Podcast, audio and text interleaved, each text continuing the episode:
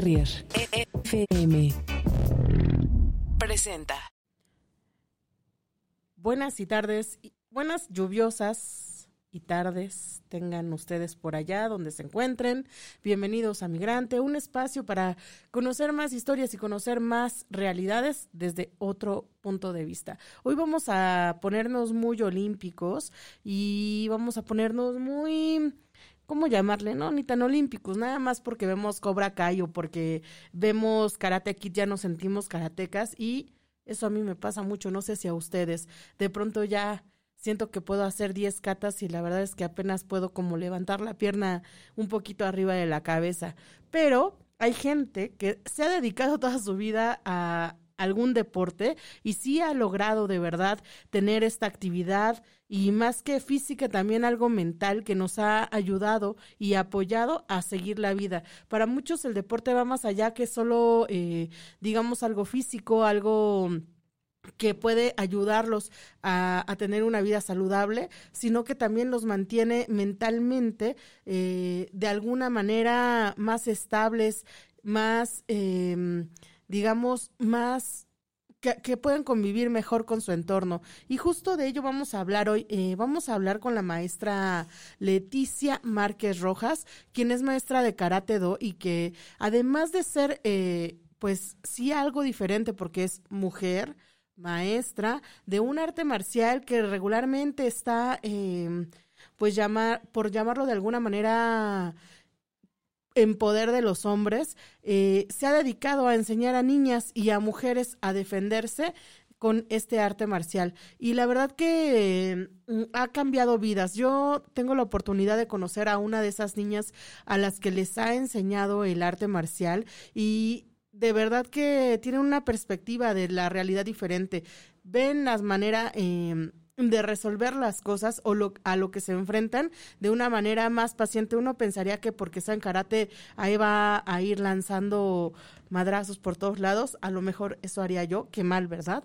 Pero muy por el contrario, ella tiene la capacidad de hacer que las personas puedan tener esta visión, esta paciencia, esta manera de llevar su realidad de otra forma. Y justo Vamos a echarle una llamadita a la sensei, porque es sensei, y vamos a despejar todas estas dudas que tenemos, pues, del karate y de de todo, de, es un arte marcial, ¿qué será? O sea, realmente no sabemos bien cómo, cómo llamarle. Entonces, vamos a hacerle una llamadita. ¡Pum! Ya saben. ¡Pum! Esperen un segundo.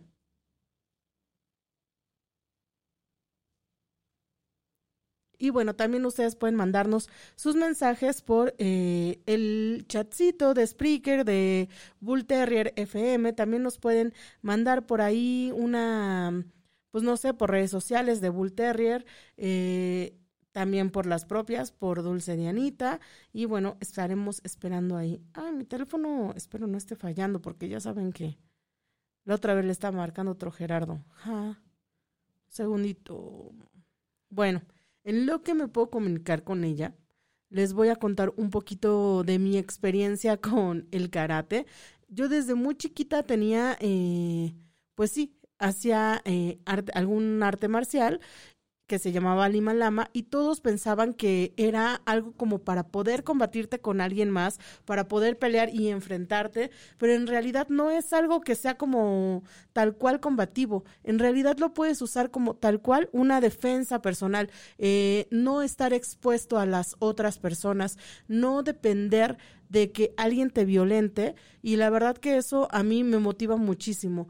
Eh, es muy difícil que las mujeres eh, en esa época era muy difícil porque a las que lo practicábamos, así fuéramos niñas muy pequeñas, de verdad que nos tomaban como personas no femeninas y personas que pues tal cual eh, voy a, usar un eh, adjetivo muy, muy, muy malo, que era como eran machorras, ¿no? Y la verdad que enfrentarse de entrada a todos esos estereotipos tan absurdos, eh, pues es un conflicto. Y dos, eh, saber llevarlo sin tener conflicto con las personas que te ven de esa manera, pues también es un, pues sí, es un pues un arte. Ay, sí, ¿no? Entonces, ahora sí, ya vamos a marcarle a la maestra y vamos con ella. Ah, ¿verdad? Ahora sí entró. Ya ven que luego me falla. Bueno. Hola, maestra, ¿cómo está? Habla Diana, de Migrante. Diana, ¿cómo estamos? Buenas tardes. Buenas tardes, ya estamos aquí para platicar con usted sobre el karate. Y justo la primera pregunta que me gustaría hacerle es, eh, ¿cómo fue que usted se involucró en este arte marcial? Ah, este, bueno, esta, esta parte del deporte nos viene de familia. Eh, mi padre, el profesor Ángel Márquez López, fue uno de los primeros mexicanos que practicaron el deporte en el país y de los primeros que viajaron a Japón para obtener acreditaciones de aquel lado en el oriente. Entonces, por consecuencia, todos nosotros, todos sus hijos y hoy todos sus nietos practican karate. Oiga, ¿y usted cómo fue que eh, sí siguió? Porque pudo haberse revelado. Yo sé que hay veces que casi que viene en el gen, pero ¿cómo, Ah. ¿qué fue lo que le llamó la atención de esto? Eh, supongo que ver a su papá involucrarse tanto, pero también eh, en lo personal, ¿qué fue lo que le llamó la atención del karate? Pues en realidad eh, tenemos que considerar que yo empecé en una época en que las actividades para la mujer eran muy limitadas y este tipo de deportes eran casi exclusivamente para los hombres. Entonces mi carácter se es, eh, es muy clásico que se vaya por lo que le prohíben, así. Entonces eh, era como que solo llevaban a mis hermanos los hombres y mi pregunta siempre era ¿y yo por qué no? Y al yo por qué no se convirtió en, en un, como una meta, como un objetivo, el querer hacer lo mismo que hacían al, mis hermanos los hombres, ¿no? Y justo, Entonces, de esa manera es como yo, yo lo tomé desde el principio como un reto. Realmente para mí siempre fue un reto. Y justo como menciona, este deporte es muy catalogado para los hombres y cuando una mujer eh, se atreve a empezar a, pues a practicarlo, se le puede tomar y dar adjetivos muy complicados. Yo les comentaba que cuando yo era pequeña, en algún momento pude hacer Nimalama y era como, ah, eso es de machorras. Y, y pues, pues eso de entrada es un estereotipo bastante malo, ¿no? Pero como mujer y como siendo de estas primeras personas que practicó este arte marcial, ¿a qué se enfrentó usted? ¿A qué tipo de, pues sí, de discriminación y cómo pudo, eh, pues, saltarse eso para llegar a ser ya como tal una sensei? Pues en realidad en casa eh, todo fue, ya estando dentro del deporte, todo fue sencillo, porque el respeto siempre era algo que, que se establecía día con día. Pero en las actividades normales como la escuela, eh, yo recuerdo en la universidad y yo acostumbraba a, llegar a las clases con la maleta del karate, ya con eh, siempre andaba de pants, de tenis, porque yo siempre estaba entrenando o dando clase y después de varios años me entero que todo el mundo pensaba que yo era lesbiana porque eh, hay muchos estereotipos al respecto porque como lesbiana eh, entonces se entendía el por qué yo entrenaba karate una una tontería Claro. porque digo, las preferencias se- sexuales no tienen nada que ver con la capacidad deportiva de las personas ni por el deporte que se elige y, y obviamente hoy en día, eh, con todo el respeto que merecen esas personas de, de la comunidad, eh, pues es como sorprendente, ¿no? Claro, no eh, tiene nada que ver. Nada que ver, sería como una tontería. Sin embargo, estamos hablando de los, o sea, yo te estoy hablando de los 80, Oiga, que, que era muy fácil etiquetar a todo mundo. Y todavía, ¿eh? Todavía por ahí quedan esos rezagos, la verdad. Eh, me gustaría para, eh, para preguntarle que nosotros, es, eso hasta me da pena aceptarlo, pero vemos Karate Kid o vemos Cobra Kai Sí. y ya nos sentimos que podemos lanzar catas nada más como por ver y aprendérnosla. Pero cuénteme un poquito de cuánto tiempo realmente toma, eh, pues este deporte, es, supongo que, bueno, no supongo, es por mm, cinturones de diferentes colores, pero aún así ya llegando al máximo que creo que es el negro, todavía hay más para dónde aprender. ¿Cómo cuánto tiempo lleva todo esto? Bueno, sí, el, eh, la manera de ir graduando a los alumnos o de ir eh, marcando el nivel que tienen como practicantes varía dependiendo del estilo y la escuela en la que se practique. La cantidad de grados es, diferente eh, por ese motivo. Sin embargo, una de las primeras metas es la cinta negra. Se calcula aproximadamente que de cuando inicias a obtener la cinta negra, mínimo son cuatro años y medio de práctica. Mínimo, ¿eh? O sea, estos cuatro años y medio pueden alargarse dependiendo del eh, la constancia que tengas como alumno, de si lo haces de corridito o te vas dando tú tus tiempos, etcétera, etcétera. Eh, solamente como primer meta, la cinta negra. A partir de la cinta negra empiezan los grados de profesor que le llamamos. De la blanca a la negra son grados de alumno y de la negra en adelante son grados de profesor. Y estamos hablando de 10 danes se les llaman dan. Entonces estos, estos danes eh, se van obteniendo ya no tan fácilmente. De hecho, eh, al obtener la cinta negra tenemos la cinta negra primer dan. Pero para hacer examen a segundo dan, ahora aquí es prácticamente de cuatro a seis años, si no es que más. Y así nos vamos en cada dan, cuatro, seis, ocho años, hay quienes tardan 10 años. O sea, el obtener ya un grado DAN eh, ya es la práctica constante durante toda la vida. Eh, en México, el grado más alto es el décimo Dan y en México solamente dos personas en su momento lo, lo obtuvieron este, y eso prácticamente casi a su muerte que uno de ellos fue mi padre y otro mi tío, que fueron los precursores del karate en México. De ahí en fuera, los grados más altos en México son octavos y novenos dan. Pero estamos hablando de que nos dedicamos al deporte por lo menos 50 años. Uy, profesora. 50 años, por ahí el estilo, sí. Acaba de matarme el sueño de ser karateca totalmente. no creo llegar ni a la segunda cinta, de verdad.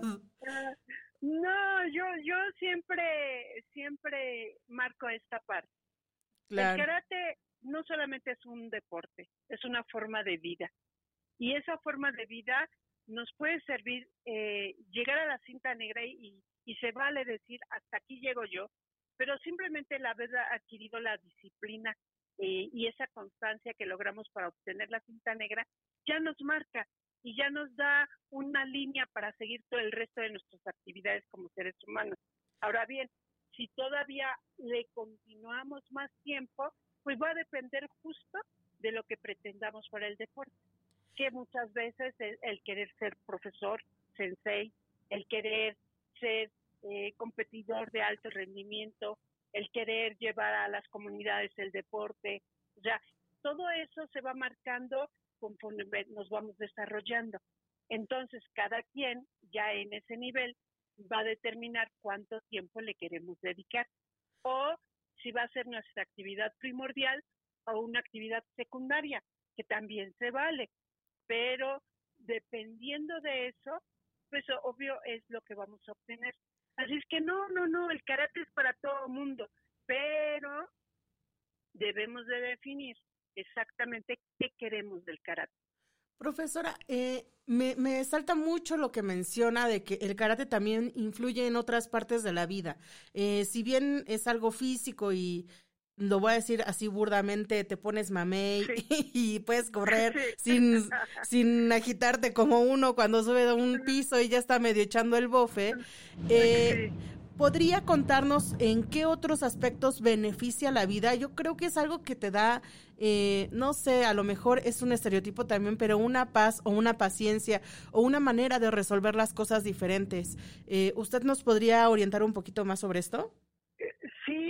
Sí, esa es una realidad, o sea, eh, justo eh, ese es el problema y es eh, a lo que nos enfrentamos los que nos dedicamos a las artes marciales, cuando las artes marciales se convierten en deporte, porque eh, el karate, el taekwondo, todo este tipo de artes marciales, el kung fu, el lama independientemente de la actividad física, que es eh, primordial para poder estar bien, viene toda esta parte del desarrollo mental, del dominio de las emociones. Eh, les digo yo a mis alumnos que suena comercial, pero, pero el dominio del, de la mente al cuerpo es fundamental. Y todo esto que, que nos va dando el deporte, primero físicamente que nos encontremos sanos, pero de ahí a que logremos que nuestra mente domine las emociones, y aprenda a respirar, aprenda a, a justo a pensar tres segundos antes de tomar cualquier decisión, son cosas que solamente las artes marciales nos dan, porque nos ayudan a hacer, a, lograr un equilibrio. Se trata de lograr un equilibrio con la mente y el cuerpo. Muy difícil y muy complicado, y más en este mundo en el que vivimos, pero sí, sí se logra. Y cuando practicamos, en, en el caso de nosotros, karate, eh, y estudiamos una licenciatura o estudiamos la preparatoria o la secundaria, el, en el grado en el que nos encontremos, ¿sí? la facilidad con la que el deporte nos ayuda a entender y comprender lo que corresponde a nuestros estudios académicos, eh, diría alguien, eh, no entiendo por qué es más fácil. Bueno, pues se convierte en más fácil porque tu cuerpo aprende a concentrarse y estar en lo que tiene que estar dedicarle el tiempo y los minutos a lo que en ese momento necesita. A pues todo, a todas nuestras actividades le vamos dando un tiempo justo y preciso para realizarlas y entonces va marcando la diferencia. Oiga, profesora, eh, de pronto nosotros nos creemos vengadores y que si supiéramos un arte marcial podríamos eh, casi que vengar. Alguien, alguien pateó un perrito y ahí va a ir sobre... Pero justo el karate tiene una disciplina y unos valores. ¿Nos puede hablar sobre estos valores y cómo, pues también son, no sé, a lo mejor esto es algo que estoy distorsionando de la realidad, pero ustedes ya son un arma blanca, considerados arma blanca si saben karate? Sí. O, o, o eso no es verdad. bueno, eh, eh, hay un, principio en la, práctica del karate que se llama karate nisentinasi, que traducido a, nuestro idioma es que en el karate no hay ataque malintencionado, solo defensa. Entonces, de ahí se pueden desprender toda la ideología. O sea, un karateca jamás, en ningún momento, por ningún motivo, va a buscar el ser el primer atacante. O sea, yo no voy a agredir a alguien nada más porque yo sé karate. Okay. Eh, voy a ocupar lo que sé de karate para defenderme. Pero aquí nos tenemos que poner ante la realidad en la que vivimos. El karate, en el momento en el que surge, eh, las armas de fuego eran casi nulas, o habían muy pocas. Entonces, enfrentarte a alguien que te agrede, que te hace algo con, un arma blanca, como puede ser un cuchillo, como puede ser un sable, o sea, eh, todavía eh, nuestro cuerpo tiene oportunidad de defenderse. Pero yo como karateca, enfrentarme a un arma de fuego verdaderamente es muy difícil y menos con las que ahora se producen. Entonces, eh, no, no somos supermanes, eh, no estamos capacitados para, para detener las balas con las manos, ¿no?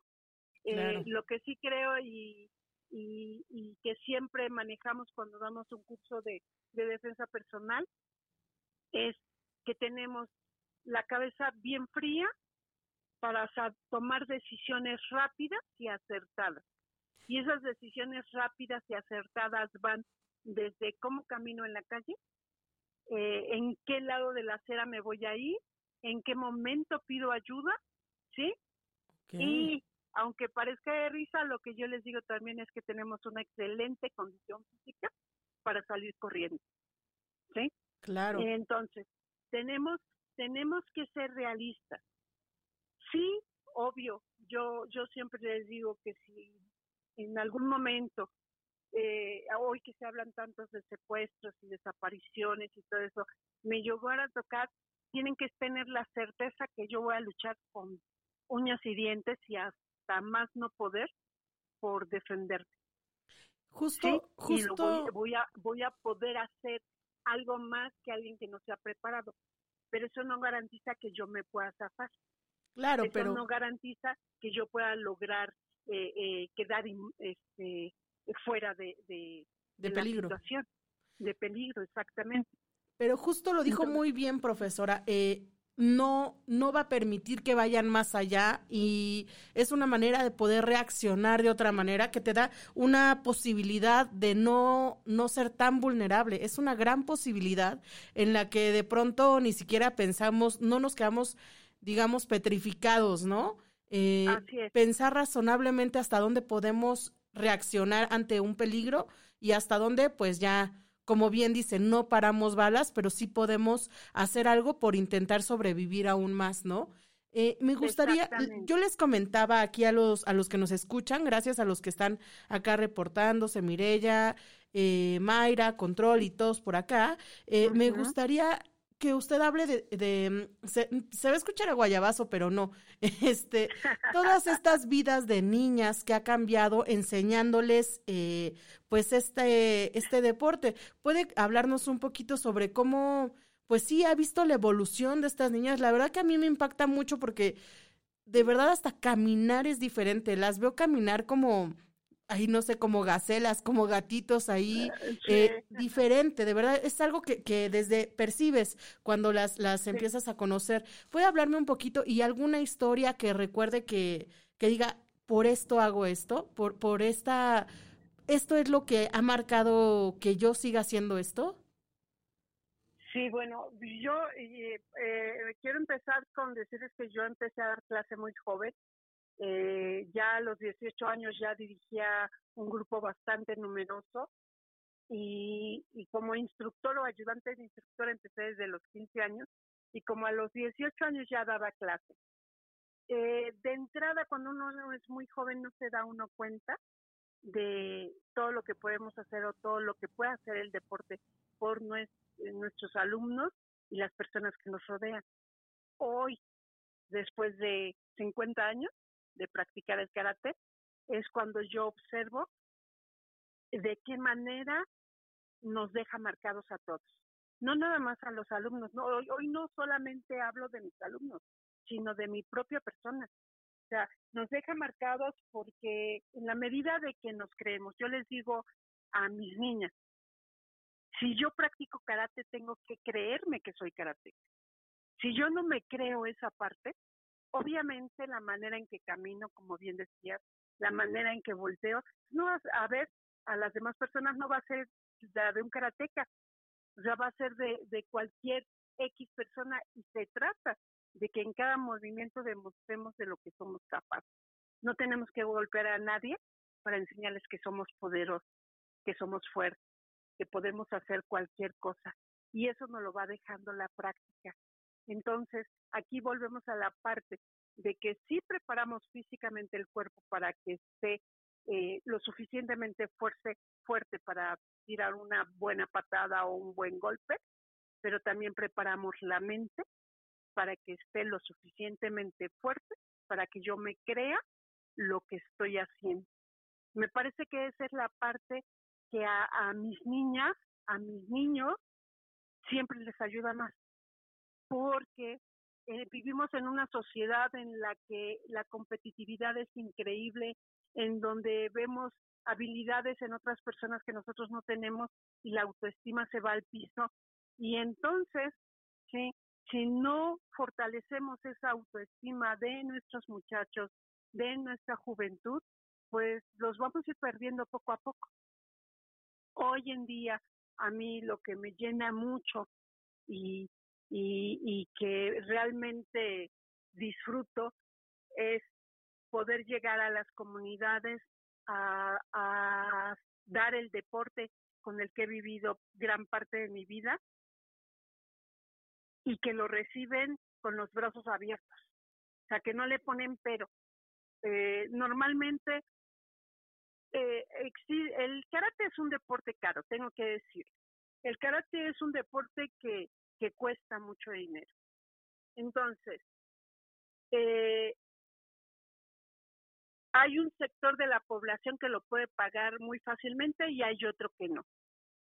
Cuando lo pueden pagar muy fácilmente, tenemos ese, ese vicio, se podría decir, de la sociedad, que no valoramos, que el niño lo llevan a clase y lo llevan casi a fuerza y a la niña y les cuesta mucho trabajo tomar la clase y al mes dejan de hacer deporte porque al niño ya no le gustó. Cuando me voy a la otra cara de la moneda, cuando voy a las comunidades, y llevo este mismo deporte y que a los niños les brillan los ojos y, y esa sonrisa de que les vas a dar karate y no les va a costar nada y que les vas a dar karate y, y que van a hacer algo completamente diferente y algo que habían soñado por esas películas que en un momento mencionas. Esa parte, con esa parte yo me quedo. Con esa parte, o sea, si hay de este otro lado jóvenes que aprecian lo que sus papás pagan para que ellos aprendan. Sí hay muy excelentes practicantes, pero también es cierto que existe que los dejan muy fácil. Entonces, para mí el, eh, eh, el ver a mis jovencitas llegar a, a, obtener una cinta negra después de tanto tiempo y de tanto luchar y, y de tratar de subirles a la autoestima, es con lo que yo me quedo durante estos 50 años de práctica. Híjole, profesora, dan ganas de, de, ir con usted y ya empezar a dar ahí eh, lo máximo con, con este deporte. pues Aunque uno ya esté grande, pero ni modo, a ver, a ver cómo nos va. ¿Podría decirnos en dónde da clases, cómo comunicarnos con usted? Eh, si tenemos niños, no hay límite de edad, usted lo dijo, ¿eh? Conste. Así es, ¿no? no, no hay límite de edad. Yo estoy muy orgullosa de que he tenido mujeres ya de mi edad. ¿eh? Yo tengo 58 años. Ok, qué joven. Eh, y hay mujeres que ahorita, a los 58 años, 56, se han animado a empezar a practicar karate. Y lo hacen bien. Y lo logran. Claro, debemos de entender que la capacidad física no es la misma que cuando tuvimos 15 años, ¿verdad? Claro, claro. Pero eso no limita. Simple y sencillamente vamos a otro tiempo y con otro tipo de actividades, pero se logra. En algún momento mi padre tuvo alumnos que tenían 70 y 80 años yo no he tenido la suerte y de igual manera podían practicarlo a su ritmo, pero podían practicarlo. Entonces no, no hay límites porque también recibimos alumnos desde los dos años a lo que le llamamos el baby karate, karate o el prekarate, que les empezamos a enseñar a hacer ejercicio pero con juego. Entonces, eh, el karate es para todo mundo, sin distinciones de sexo y edad. Yo actualmente no te, no eh, yo decidí en algún momento no tener una escuela ya como tal. Okay. He trabajado eh, en los diferentes eh, deportivos de algunas alcaldías como Coajimalpa, eh, la Gustavo Amadero, la Cuauhtémoc, en donde eh, se maneja eh, esta parte de, que se llama autogenerados. Sí, pero yo más bien por hacer la labor social en los lugares más apartados de nuestra grandiosa ciudad. Entonces, mm, y aparte en los DIF, eh, por ejemplo, en donde más trabajé fue en el DIF que está aquí por, por Tacubaya. Sí. Obviamente ahorita con lo, la pandemia, pues to, todo esto quedó completamente cerrado. Así es que continuamos con clases en línea como todo mundo hemos tenido que aprender e incursionar a tratar de cubrir esta necesidad del deporte eh, a la distancia por plataformas que utilizan en las escuelas como Zoom o Meet y, de esta manera es como lo hacemos. Y cuando empezaron a levantar el semáforo, eh, nos vemos en algún parque o deportivo para complementar la práctica, porque eh, si bien es cierto que podemos hacer muchas cosas a la distancia, también es necesario que nos veamos de vez en cuando. Entonces, esta es la manera en que yo estoy trabajando ahorita, ¿sí? Y me pueden contactar por medio de mi número telefónico, quien tenga ganas de tomar clases, y lo checamos, vemos horarios y a ver si nos podemos adecuar y sin ningún problema, ¿eh? ¿Y aproximadamente cuál es el costo de estas clases, profesora? Mira, como todos tenemos necesidad de, de vivir, este sí eh, sí cobra eh, sí cobramos, pero para quien pueda pagarlo. Pero tampoco es que cobramos carísimo porque seguimos con la labor social. Quien sus posibilidades de pago son nulas, eh, obviamente practica eh, completamente becado. Pero si hay cierta facilidad y pueden aportar algo, lo único que les pedimos, y eso como aportación, son 300 pesos al mes. Eso es todo. No, bueno, Entonces, es una cadena de, de apoyo en realidad esto, ¿no? Así es, así es, así es, es una cadena de apoyo porque como siempre les digo, nosotros profesores eh, tenemos que vivir, lo vuelvo a repetir, tenemos gastos, hay que cubrir eh, federaciones, torneos, bla, bla, bla, un, buen de cosas que en el deporte se tienen que pagar. Sin embargo, hacemos el mejor de nuestros esfuerzos y nos dedicamos a otras actividades profesionales para poder seguir ayudando. Pero entonces, quien tiene la posibilidad de aportar estos 300 pesos, pues nos ayuda mucho porque entonces ya no es tan tan difícil, ¿no? Y así podemos dar una beca más a alguien que definitivamente no pueda pagar nada. Tengo también un grupo de amigas profesoras que tienen sus escuelas que se dedican más comercialmente a esto y que en algún momento determinado siempre me ayudan regalándome uniformes o equipos para esas, a esos alumnos que no tienen posibilidades de comprar lo que se requiere para practicar el karate. Entonces, es como bien dices, toda una red de apoyo para que esto llegue a toda la ciudad. O sea, siempre hemos dicho que ojalá en algún momento el karate pudiera llegar a todos los niños y jóvenes, porque yo les aseguro 20 a uno que que ayudaríamos a tener mejores seres humanos y grandes niños y mujeres eh, de bien en este país, porque el deporte nos marca, el deporte nos hace mejores personas. Profesora, por último, ¿usted da clases enfocadas para mujeres o es en general todo? Eh, yo lo manejo en general. Sí, si en algún momento me piden una clase exclusivamente de mujeres, sí, sí se las doy. Pero la realidad no es esa, es que que yo siempre voy más enfocada a la realidad. Tu realidad es con hombres, ¿verdad? Sí, claro. Entonces tienes que practicar con hombres, porque la diferencia de fuerza, la diferencia de habilidades es muy marcada. Eh, aunque hemos luchado por ser siempre iguales a ellos, no podemos ser igual a ellos. Físicamente no. Claro. Entonces, para que tú tengas un parámetro de a lo que te estás enfrentando, para mí como profesora, lo más recomendable es que practiques en una clase mixta en donde vas a poner a, eh, a prueba todas las habilidades que vayas teniendo. Perfecto. Sin embargo, tampoco me cierro a una clase exclusivamente de mujeres. Oiga, profesora, pues yo tengo acá un reto de aprenderme tres catas en, en no me acuerdo cuántos, son como tres meses más o menos. ¿Cree que lo pueda lograr? Ajá. ¿O lo ve muy difícil? No, no, no. Eh, tenemos que ver a esa parte. Una kata son ataques y defensas contra enemigos imaginarios. Ok, perfecto. Y es como un baile. Una kata tiene un determinado número de movimientos, de pasos a seguir. Entonces, si nos podemos aprender un baile, nos podemos aprender una kata. Eh, y, siempre les digo, las catas no son infinitas. Entonces, eh, la cuestión de las catas es que yo te la puedo enseñar tres catas en una semana sin problema. Pero la cuestión es la efectividad. Ah, si solo es aprendérsela, sí, no hay problema. En menos, y si tienes buena memoria, hasta en un día la sacas. Ok, ok. Pero una cata, si estamos hablando que son ataques y defensas contra enemigos imaginarios, ¿sí? Tiene que tener cierto grado de efectividad en cada movimiento para que real, sea una realidad. Acá me busco un bulto a cuál darle, profesora. Va a ver que acá me voy a buscar un bulto, pero entonces cerrado, voy a, a buscarla para que me las enseñe y vamos a ver cómo me va.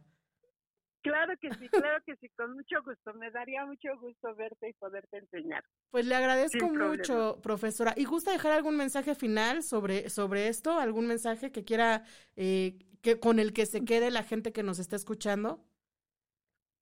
Pues eh, a mí me parece que en estos tiempos de pandemia que son tan complicados para todos nosotros, eh, debemos de tener muy en cuenta que tenemos que buscar una nueva forma de vivir, una nueva forma de relacionarnos, pero sin dejar fuera las actividades físicas. Que no importa, no importa el deporte que elijan, no importa si solamente les gusta caminar o trotar, pero que se muevan. Que justo hoy la pandemia nos dio una lección porque las personas más dañadas fueron aquellas que no se encontraban saludables o que el cuerpo no respondía tan fácilmente. Entonces, es necesario que se que nos pongamos todos a seguir manteniéndonos activos, que recordemos esos juegos de antaño en los que salíamos a jugar en la calle, a los encantados, al burro entamalado, todo ese tipo de juegos que nos mantenían activos y sanos. Y si no queremos esos, cualquier otra cosa, pero que nos movamos me parece que es indispensable para seguir siendo personas saludables. Híjole, pues ahora sí que ya voy a salir como Rocky Balboa de aquí, de esta entrevista, profesora, así corriendo a ver qué, qué, pasa. Le agradezco mucho haber platicado con nosotros y pues cualquier cosa, eh, acá estamos para que si usted quiere empezar algunas clases, acá las anunciamos y de verdad, de verdad, muchas gracias por transformar vidas, tanto de gente pequeña y que va como formando esto en su vida hasta gente que quiere pues hacer un cambio radical ya, ya mayor. Muchas gracias, profesora. Al contrario, Diana, muchas gracias por considerarme y, y un abrazo para todos. Un abrazo, hasta luego. Hasta luego. Pues como ven a la, a la profesora, a la sensei Leticia, la verdad es que a mí me dejó súper motivada y yo espero de verdad aprenderme esas catas, voy a tomarme, como bien dicen por acá, unas buena, una buena dotación de pasas diario y pues a ver cómo nos va ahora que ya nos sentimos muy olímpicos, a ver si es cierto. Pero bueno, Muchas gracias a todos por haberse conectado. Muchas gracias por haber aceptado esta charla, habernos permitido entrar a sus casas, a sus trabajos, a su camino, haberlos acompañado. De verdad, muchas, muchas gracias. Y bueno, pues esto fue Migrante por Bull Terrier. No olviden que ustedes forman vidas, forman cambios y por cualquier, así luego vemos a gente pasar y no imaginamos todo, todo, todo lo que puede transformar esa vida a miles más. Y nosotros somos parte de esas vidas y una de esas vidas fue esta maestra y esta charla sobre karate.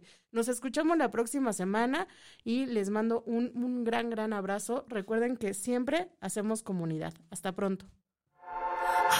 Gracias por escuchar Bull Terrier FM.